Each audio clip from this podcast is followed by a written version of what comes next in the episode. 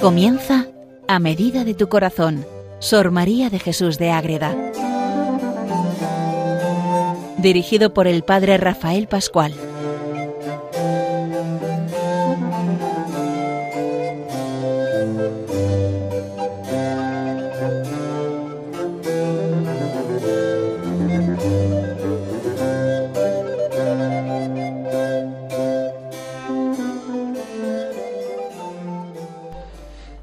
Oyentes de Radio María, comenzamos un programa dedicado a Sor María de Jesús de Ágreda, una monja concepcionista franciscana que vive en el siglo XVII en ese convento de Ágreda, un pueblo de Soria, donde dedica toda su vida en ese convento, en ese monasterio, a entregar su vida a Dios y a difundir y amar de verdad a nuestra Madre, la Virgen Inmaculada.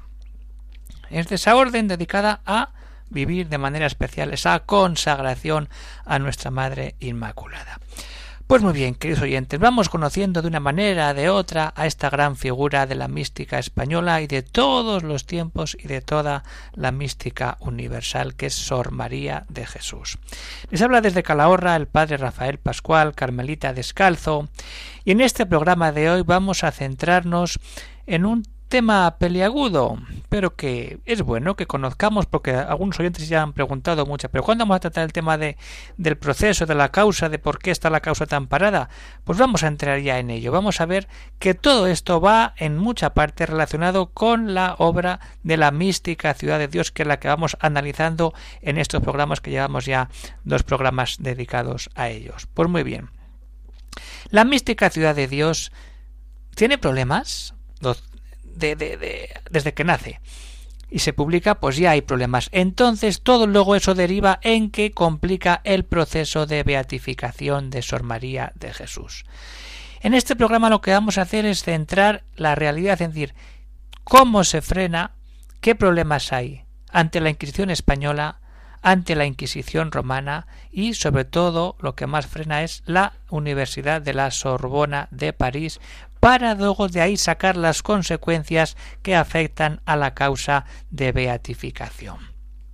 Muy bien, queridos oyentes, tenemos que tener en cuenta que esta obra de Sor María de Jesús, la obra cumbre de su, de su escritura, se publica en 1670. Ella ha muerto en 1665 y esa obra al final llega a límite y se publica pero después de un estudio previo de la orden franciscana. No se publica porque sí, como sí, no.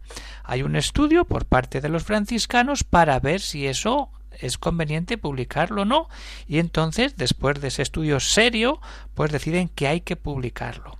Y entre los que hacen ese estudio científico, o sea, técnico, de, teológico de, la obra, se encuentra el padre Andrés de Fuenmayor, que es el último confesor de Sor María, dice que eso tiene que ir adelante. Y se encarga la edición del texto y la publicación del mismo pues al padre José Jiménez de Samaniego con ese famoso prólogo galeato metiéndole notas a algunas cosas que hay que explicar y con una relación de su vida que podríamos decir que es la primera biografía que tenemos de Sor María de manera no propia de ella en sus escritos sino hecha por otra persona. Eso la debemos al padre Samaniego y todo eso se publica en la primera edición, como digo, en 1670. Y ahí tenemos que hablar ya de la primera batalla de la mística ciudad de Dios. ¿Con quién? Con la Inquisición española. Mientras termina de imprimirse la mística ciudad de Dios, la Inquisición de en España requisa la obra de la mística ciudad de Dios. ¿Qué pasa? Pues que la cosa ya se está complicando. ¿Por qué? Porque antiguamente las ediciones se hacían en pliegos, en varios pliegos que juntos y luego se encuadernaban todos para dar forma al libro. No es como hoy que sale el libro entero, eran pliegos que se cosían unos con otros y dábamos al libro. Pues según se va imprimiendo la mística ciudad de Dios, por una causa o por otra, no vamos a entrar en ello, hay algunos pliegos que salen de la imprenta y acaban en otras manos. Y eso se hace, esa distribución, no se sabe cómo, pero sin permiso del Santo Oficio. Y entonces eso es lo que hace frenar la, la distribución de la obra de la mística ciudad de Dios. La Inquisición permitía, pero vamos a publicarla entera y luego ya se va a distribuir. Pues no. Entonces, ¿qué sucede ahí? Que se para y entonces no se puede distribuir sin el permiso del Santo Oficio la obra. Hay un examen que dura nada menos que 16 años en que se estudia en España la obra de la mística Ciudad de Dios. Hay 57 sesiones. ¿Y ahí qué sucede? Pues que al final se aprueba que eso es obra de algo que se puede leer y que podemos leer.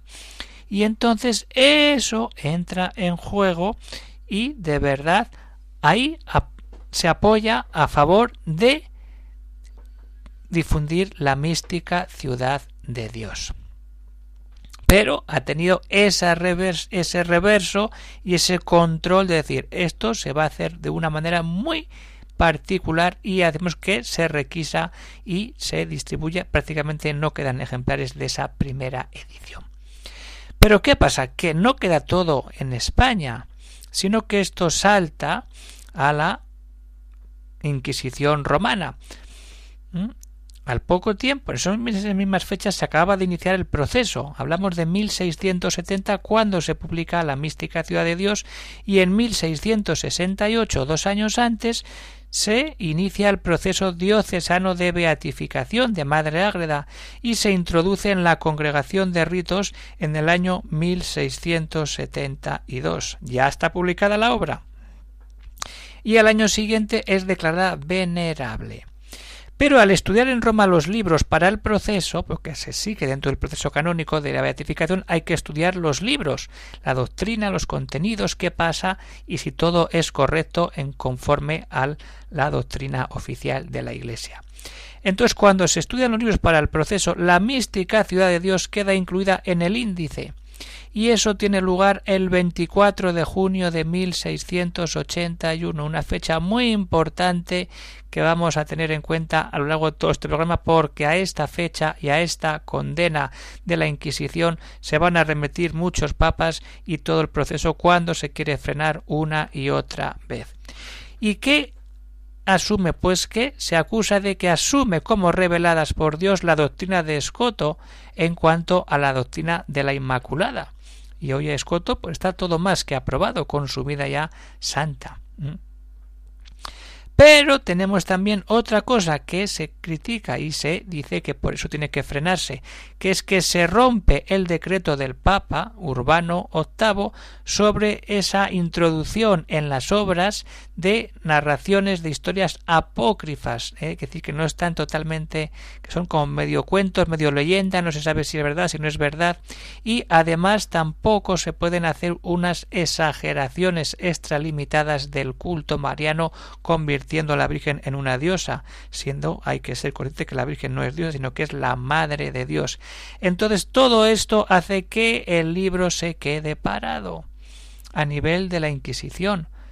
Pero ¿qué pasa? Que en estos mismos momentos tenemos que tener en cuenta la fuerza que tiene la Universidad de la Sorbona de París. Pero antes de entrar en esto, vamos a quedarnos en eso. Sor María ha escrito la obra. La Inquisición de España y la Inquisición de Roma andan detrás, ponen pegas, ponen cuidados. Y luego va a ser la Universidad Grande por excelencia de la Sorbona la que va a poner un veto muy fuerte. Vamos a quedarnos en estos momentos y vamos a ver cómo de verdad esto tiene mucha importancia para la causa de Sor María de Jesús de Ágreda.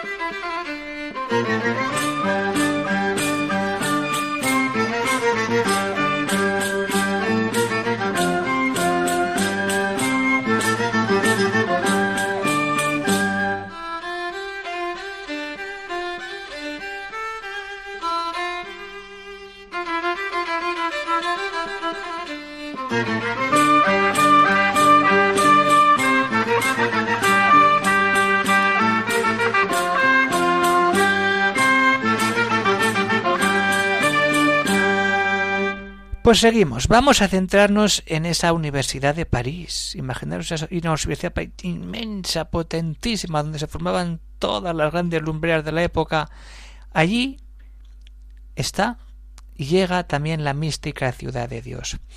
Hay que tener en cuenta esa relación de España-Francia que mm, no es muy favorable y que encima que una monja que escriba semejante obra tan grande y pues todo eso complica la realidad. Pero vamos a los hechos concretos que suceden en la Sorbona. Se había traducido la obra de, nuestra querida Madre Ágreda al francés en 1695. Como vemos es todo esos finales del siglo XVII al poco de morir ella. Se traduce el primer tomo en 1695 pero tengamos en cuenta que años antes, como he dicho, 1681, Roma ya ha condenado. Entonces, al año siguiente, el 2 de mayo de 1696, se reúne todo el claustro de los profesores la gran mayoría de la Sorbona para dilucidar en torno a esta obra. ¿Y qué sucede ahí, queridos oyentes?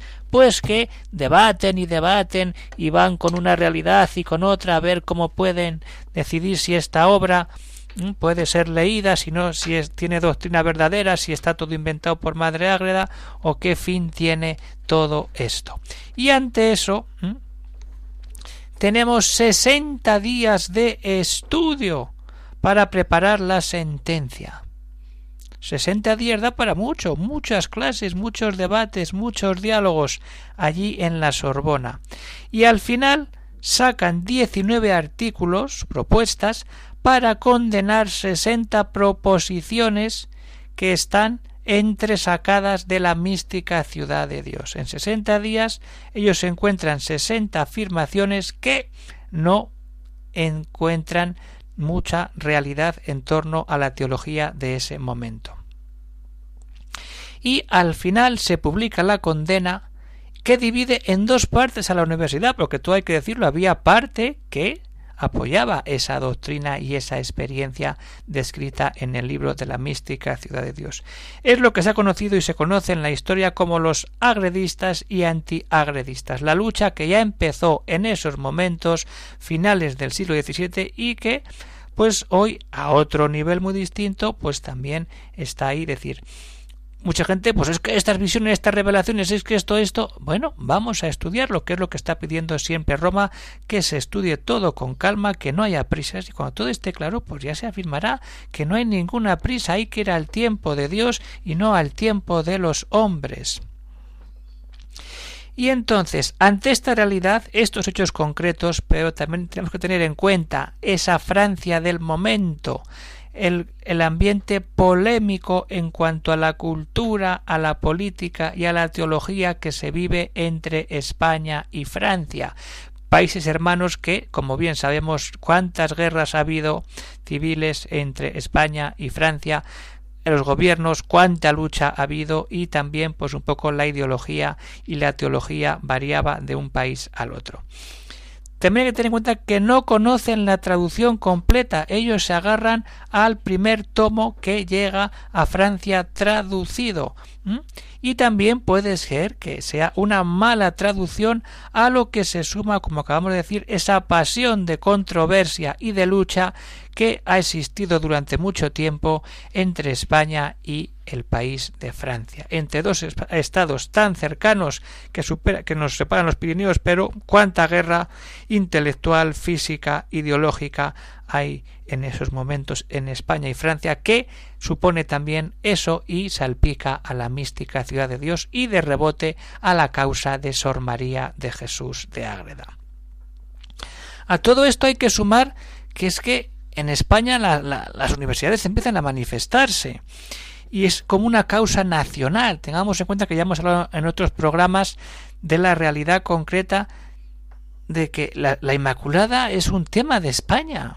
Y como tema de España se pone como causa central. Y a esto ahora se suma la mística ciudad de Dios. Y hay varias universidades como la de Granada, la de Burgos, la de Cádiz, Madrid, Canarias, Alcalá, Salamanca.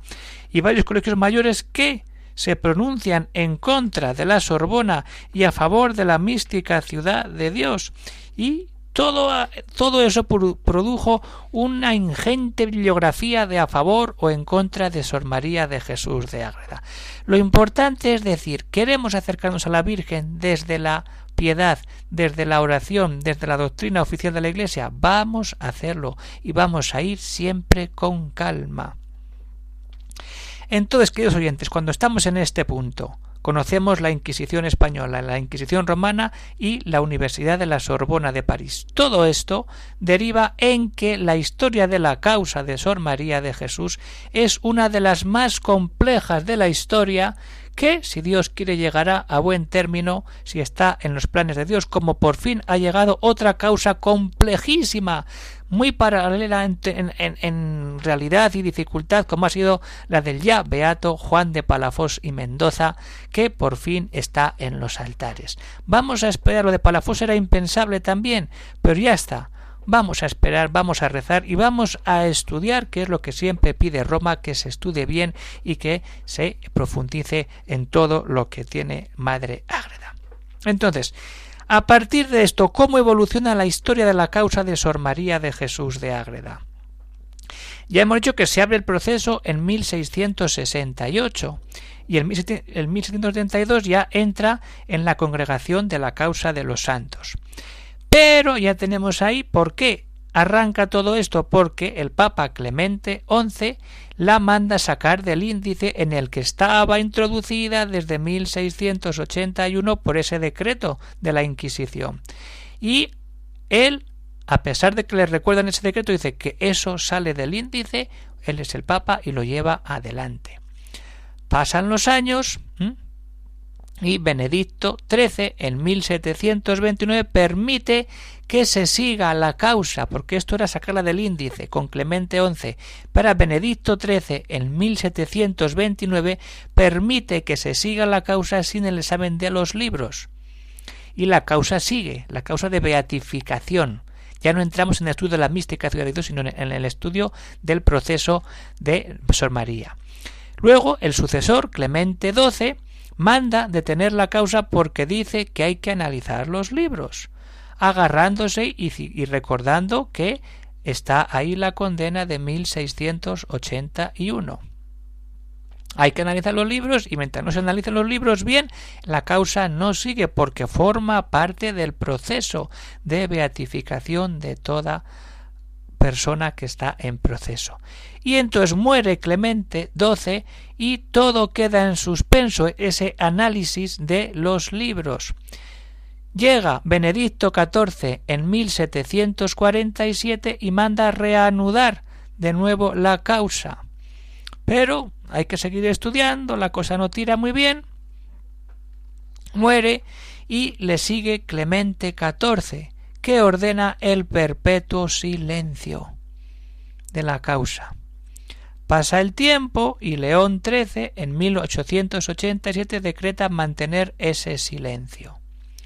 La cosa sigue, entramos en el siglo XX, la, la causa se difunde y Juan Pablo II, el gran santo de nuestros tiempos, que todos hemos conocido, la mayoría, los más jóvenes pues igual no, pero ¿qué pasa aquí? Entonces se hace un estudio, él pide, y en 1999 hay un estudio doctrinal de los, la, la mística y dice que no hay ninguna doctrina errónea dentro de este libro, pero que hay que seguir estudiando e investigando la causa y los escritos.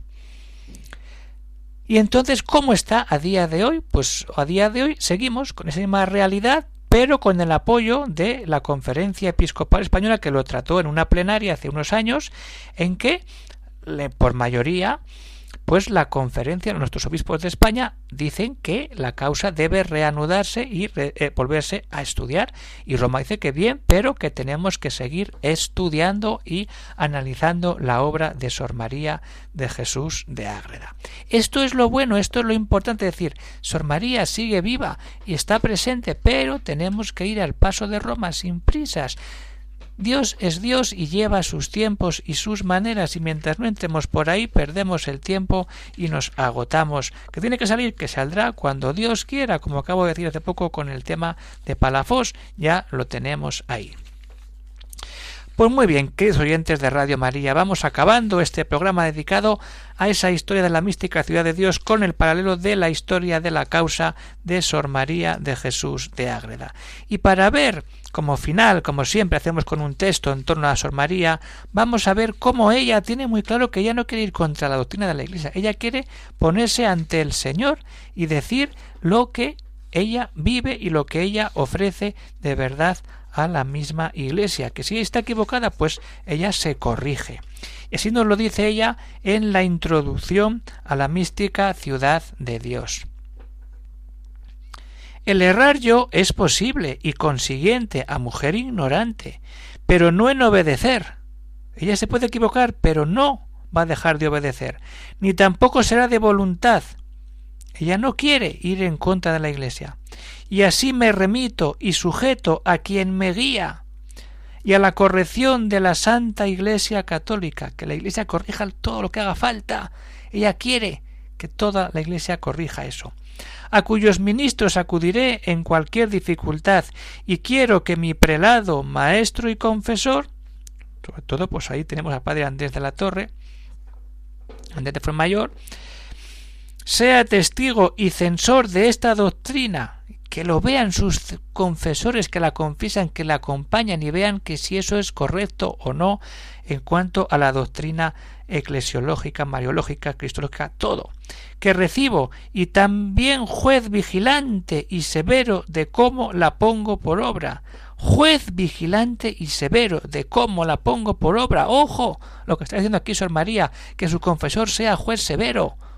Ella se admite a la doctrina de la Iglesia en sus confesores o falto en el cumplimiento de ella y de mis obligaciones medidas por este beneficio. Ella no quiere más que que eso sea presencia de Dios. Ella está sometida totalmente a lo que diga la doctrina de la Iglesia. Y esto es, queridos oyentes, lo que tiene que dar claro con este programa, que ella se somete a lo que la Iglesia diga. Nosotros ahora vamos a buscar siempre esa causa para que todos tenemos el deseo de verla en los altares, pero hay que esperar a que estudiemos bien y conozcamos a fondo toda esta doctrina que tenemos en los escritos de Sor María de Jesús de Ágreda.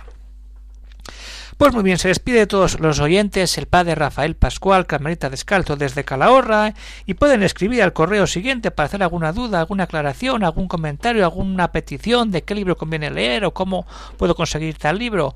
Pues muy bien, pueden escribir al siguiente correo agreda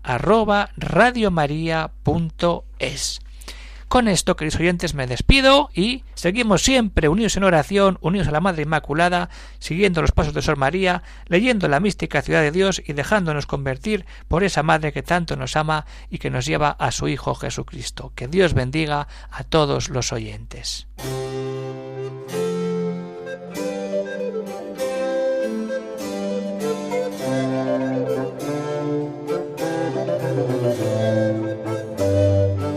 Han escuchado en Radio María A Medida de tu Corazón, Sor María de Jesús de Ágreda,